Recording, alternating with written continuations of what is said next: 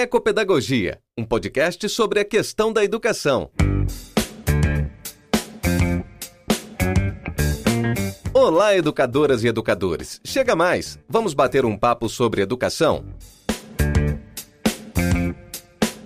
Esse é um lugar para práticas, pesquisas, experiências e vivências sobre educação crítica, libertadora e emancipatória, na escola, na universidade ou na educação popular. São verdadeiros círculos de diálogo com educadores e pesquisadores de vários lugares do mundo. Bem-vindo ao podcast Ecopedagogia.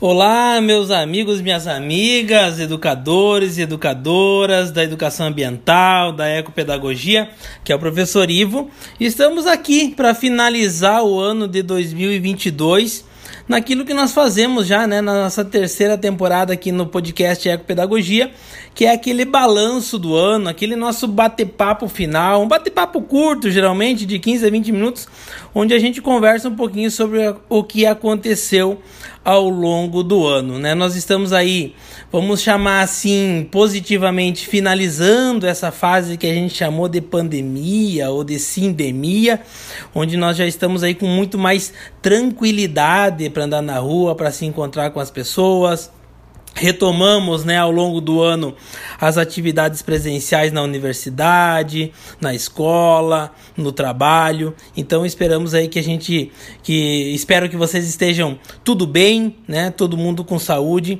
e vamos seguir em frente, né?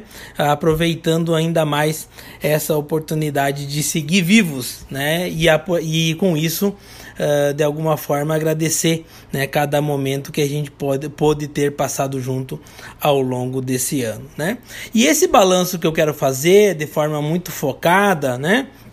porque nós basicamente nós tivemos ao longo do ano dois momentos fortes em 2022, né? Nós tivemos aí as eleições majoritárias, né? É, onde renovamos a esperança num projeto de Brasil menos violento, mais amoroso, renovamos as nossas esperanças. Obviamente que sabemos que o governo que vai assumir o presidente Lula não é o salvador da pátria, mas é pelo menos um projeto comprometido com as classes populares, com a classe trabalhadora e de modo geral uh, os resultados para a educação têm sido muito mais positivos, né, do que nos governos anteriores. Então nossa esperança se renova, mas também sabemos que é que segue a luta, né? Se nós baixarmos a guarda, não adianta ter um governo progressista e a gente não fazer a pressão necessária, especialmente no que tange ao campo da educação. No nosso caso, ao campo da educação superior, a pós-graduação estrito senso, é, temos aí um trabalho muito forte a fazer. No campo da educação ambiental, já está sendo sinalizado a retomada né, da Secretaria de Educação Ambiental ou do Departamento de Educação Ambiental, tanto no Ministério da Educação quanto no Ministério do Meio Ambiente. Vamos ficar atentos e organizados para que isso realmente se efetive e a gente tenha alguma representação efetiva, o que pode contribuir muito para a qualidade da educação básica do nosso país, tá? No que diz respeito à Copa do Mundo, não deu de novo, né? Parabéns a los hermanos argentinos pelo seu tricampeonato. A gente fica feliz também que a taça veio para América Latina, né? Mas do ponto de vista da ecopedagogia, eu quero fazer aqui algumas reflexões com vocês. Inclusive, as minhas reflexões estão embasadas especialmente em três produções que a gente fez ao longo desse ano, que para mim são muito caras e por isso eu quero compartilhar. Na descrição do nosso podcast tá os links para os três textos para que vocês possam acompanhar e quem quiser aprofundar um pouco mais, né? Nós produzimos, eu acho que três textos bem importantes no que diz respeito ao avanço da ecopedagogia e do aprofundamento do debate, ou da, vamos dizer, talvez não seja ainda do aprofundamento, mas da retomada em definitivo do debate da ecopedagogia na América Latina. Eu estou falando do primeiro texto que foi produzido por mim e pela professora Terezinha Lindino, a Nayane Nepomuceno e a professora Ana Maria Pereira de Oliveira que fez o pós-doutorado comigo, minha grande amiga agora, nós produzimos um estado da arte. Nós mapeamos nos últimos 20 anos o que se escreveu sobre ecopedagogia, artigos científicos, é, e está publicado num livro organizado pela professora Marília e um pós-doutorando dela lá em Curitiba, é, onde nesse material a gente, ao reunir os, se não me engano, foram 17 artigos e fazer análise deles, nós percebemos uma grande confusão nos últimos 20 anos entre ecopedagogia e educação ambiental. Então, o primeiro movimento necessário é a gente limpar o meio de campo, uh, no sentido de distinguir o que é ecopedagogia e o que é educação ambiental. Sem querer, nesse sentido, uh, dizer que uma é melhor que a outra ou que uma está mais qualificada que a outra para debater as questões socioambientais, mas só para que não haja confusão entre ambas. Né? Mas, ao mesmo tempo, uh, sinalizamos nesse artigo que há aí uma produção muito intensa, especialmente do professor Moacir Gadotti, e, e ainda centrado no material central da ecopedagogia, que é o livro do Francisco Gutierrez e da Cruz Prado, né, lá dos anos 90, 92, a primeira edição, uh, traduzido no Brasil nos anos de 99, início de 2000 e essa produção uh, dos últimos 20 anos, vamos dizer assim, tem pouca originalidade. Ela é muito ainda uma reprodução daquilo que está colocado nas bases da ecopedagogia, uh, especialmente o livro do Gutierrez da Cruz Prado, o livro do Gadotti, Pedagogia da Terra, no diálogo também de forma muito intensa com os materiais produzidos pelo Leonardo Boff, Saber Cuidar, né?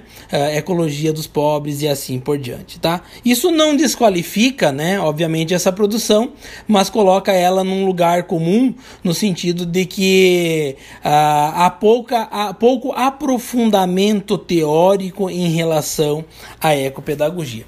A partir daí, então, produzi um segundo texto que eu gostaria de que fosse tomado como um pontapé inicial, ainda em caráter ensaístico, mas já avança no sentido de distinguir a educação ambiental e a ecopedagogia em suas origens origens históricas, em seus locais de nascimento e suas obras de referência, né? apontando ao final do texto, ainda de forma introdutória, uh, os três grandes temas que no meu entendimento, em diálogo com a professora Cruz Prado, estão colocados como temas centrais da ecopedagogia para os próximos anos, especialmente na sequência o patriarcado, o capitalismo e a modernidade. Ah, ao enfrentar esses três grandes temas, que não são temas fáceis, né, mas ao enfrentar esses três grandes temas, nós estaríamos, sem dúvida nenhuma, dando uma contribuição original para a ecopedagogia. Eh, e nesse sentido, esse texto está publicado na revista Sergipana de Educação Ambiental, uh, num dossiê onde eu convido vocês a fazer a leitura crítica dele, né? E um terceiro texto, que aí sim um ensaio mesmo, né? A revista Lef da Federal Fluminense, as, as editoras me convidaram para um texto, uh, um, um, texto com, né? Um texto convite, né? Então foi um texto que eu escrevi de forma mais livre, apontando novamente esse tripé do capitalismo, do patriarcado da modernidade, mas também sinalizando, né? Para os 30 anos da ecopedagogia, porque como surge a obra em 92 Uh, nós estamos em 2022 e comemoramos então 30 anos da ecopedagogia. Nesse ensaio em específico, eu faço um movimento novo, é, ainda introdutório, inicial, né? reforço isso uh, onde a gente percebe que existe então uma base né, de princípios uh, teórico-metodológicos da ecopedagogia que estão uh, assentados na obra da Cruz Prado e do Gutierrez, e que agora nós estamos, com base nesses princípios, produzindo uma ecopedagogia brasileira mais original, né, onde nós nos debruçamos efetivamente sobre esse tripé e a partir daí então ousamos produzir algo novo na ecopedagogia. E no diálogo com a Cruz Prado que fizemos no início do mês de dezembro, ela sinalizou que isso é muito positivo, tendo em vista que a obra uh, de referência não é para ficar cristalizada nos anos 90, mas ela problematizou que aquelas obras e aqueles princípios eram os princípios dos anos 90. Então é preciso que a gente avance na produção de uma ecopedagogia cada vez mais contextualizada no seu tempo e na, na, no seu lugar onde a gente está produzindo, no nosso caso, o Brasil, né? E nesse sentido, nós do grupo Palavração, que é um grupo de estudos sobre educação e ecopedagogia, nos debruçamos no segundo semestre, encontros quinzenais, uh, sobre a obra. Então, aprofundamos, lemos capítulo por capítulo, de modo a conhecer um pouco mais as bases da ecopedagogia, seu surgimento, sua origem, para que a gente possa atuar na perspectiva da reinvenção. E nesse sentido, para finalizar esse podcast que é só uma retomada, eu acho que aparece aí um conjunto de questões que a professora Ana Maria, especialmente eu, estamos conduzindo nas orientações de dissertação e tese e supervisões de pós-doutorado que temos acompanhado. Surge para mim três questões que são fundamentais, tá? E eu quero comentar aqui uh, para plantar essa semente e convidar você a refletir comigo, tá? Eu tenho falado que nós estamos caindo numa armadilha, especialmente da linguagem, que não é fácil sair dela é, e eu quero me preocupar com isso no ano que vem. Eu acho que eu tenho lido muito textos para embasar as nossas pesquisas na ecopedagogia e eu tenho visto permanentemente essa chamada latino-americana da Pachamama e da Mãe Terra. E numa perspectiva patriarcal, é, isso é uma armadilha, porque a mãe é a mulher e a mulher no patriarcado é subjugada, é inferiorizada, é violentada, é morta. Então me parece que aqui nós temos uma dialética muito importante para a gente pensar, né? Essa perspectiva da Mãe Terra está colocada dentro de uma realidade patriarcal Portanto, é por isso, me parece que aqui se encontra uma justificativa patriarcal para a destruição do planeta da Mãe Terra, porque ela não precisa ser respeitada, porque é dentro do patriarcado que a mulher é violentada, inclusive a mãe, as mães são violentadas na sociedade que nós vivemos, né? Então nós temos aqui uma dialética importante entre a Mãe Terra e o patriarcado. Uma segunda questão que me parece muito importante, que eu tenho me dado conta ultimamente, especialmente lendo as obras do Leonardo Boff, é, é uma constante também em produzir sobre casa comum. Então, chamar o planeta de casa comum, ao invés de mãe terra, chamar de casa comum. Mas veja, aqui tem um outro, uma outra dialética importante que está colocada em relação ao capitalismo. Porque no capitalismo a casa não é comum, a casa é privada. A propriedade é privada, a propriedade não é coletiva, ela não é compartilhada. Portanto, há uma dialética entre o conceito de casa comum e a perspectiva da propriedade privada no capitalismo Então me parece que nós da ecopedagogia temos um outro grande problema para resolver, que é uh, ao chamarmos de casa comum, o capitalismo não entende, não aceita e, portanto, também atropela o nosso conceito e atropela novamente o planeta. Porque se a casa é comum, não faz sentido, e se não faz sentido, pode ser destruída, pode ser usada né, simplesmente para retirada dos bens materiais que se tornam simplesmente bens de capital para produzir produto e gerar riqueza. E a riqueza no capitalismo ela é, é apropriada ou expropriada e acumulada na mão de poucos. E por fim, no tripé, é, o último tema é a questão da modernidade. É que a questão da modernidade está colocada aqui do ponto de vista filosófico, né, ou do ponto de vista teórico, ou epistemológico, como queiramos chamar, uh, enquanto um pensamento cartesiano, newtoniano, né, comtiano, positivista.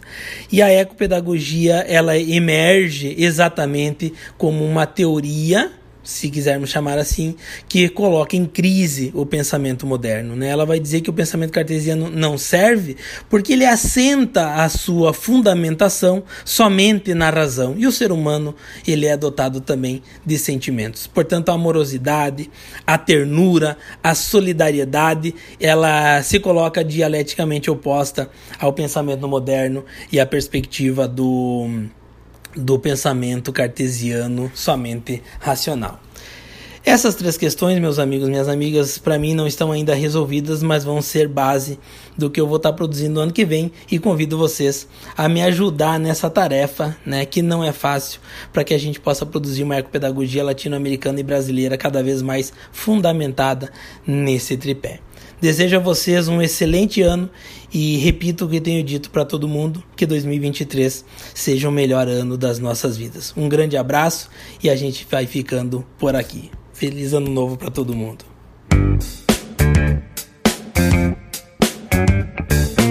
Você acabou de ouvir mais um podcast Ecopedagogia. Para ter acesso aos vídeos das entrevistas e outros conteúdos exclusivos, visite o canal TV Ecopedagogia no YouTube. Até a próxima!